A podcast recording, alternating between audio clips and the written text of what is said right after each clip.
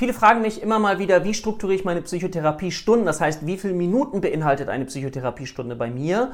Und bei mir ist es so, dass ich früher mal 60 Minuten gemacht habe. Und was habe ich dann gemerkt? Dass ich immer mehr in Verzug kam, weil möglicherweise am Ende der Stunde dann doch noch etwas von dem Patienten kam und ich es nicht geschafft habe, Punkt nach 60 Minuten dann Schluss zu machen, sondern es dauerte noch die Verabschiedung. Und so kam ich immer mehr in Verzug. Und dann habe ich irgendwann gemerkt, ja, das macht Sinn, eine Psychotherapeutenstunde 50 Minuten lang sein zu lassen, weil dann habe ich immer noch mal, falls es noch ein paar Minuten länger dauert, habe ich den Puffer, so dass ich immer sehr pünktlich, weil das ist ein Wert von mir, Zuverlässigkeit, pünktlich mit der nächsten Stunde beginnen kann.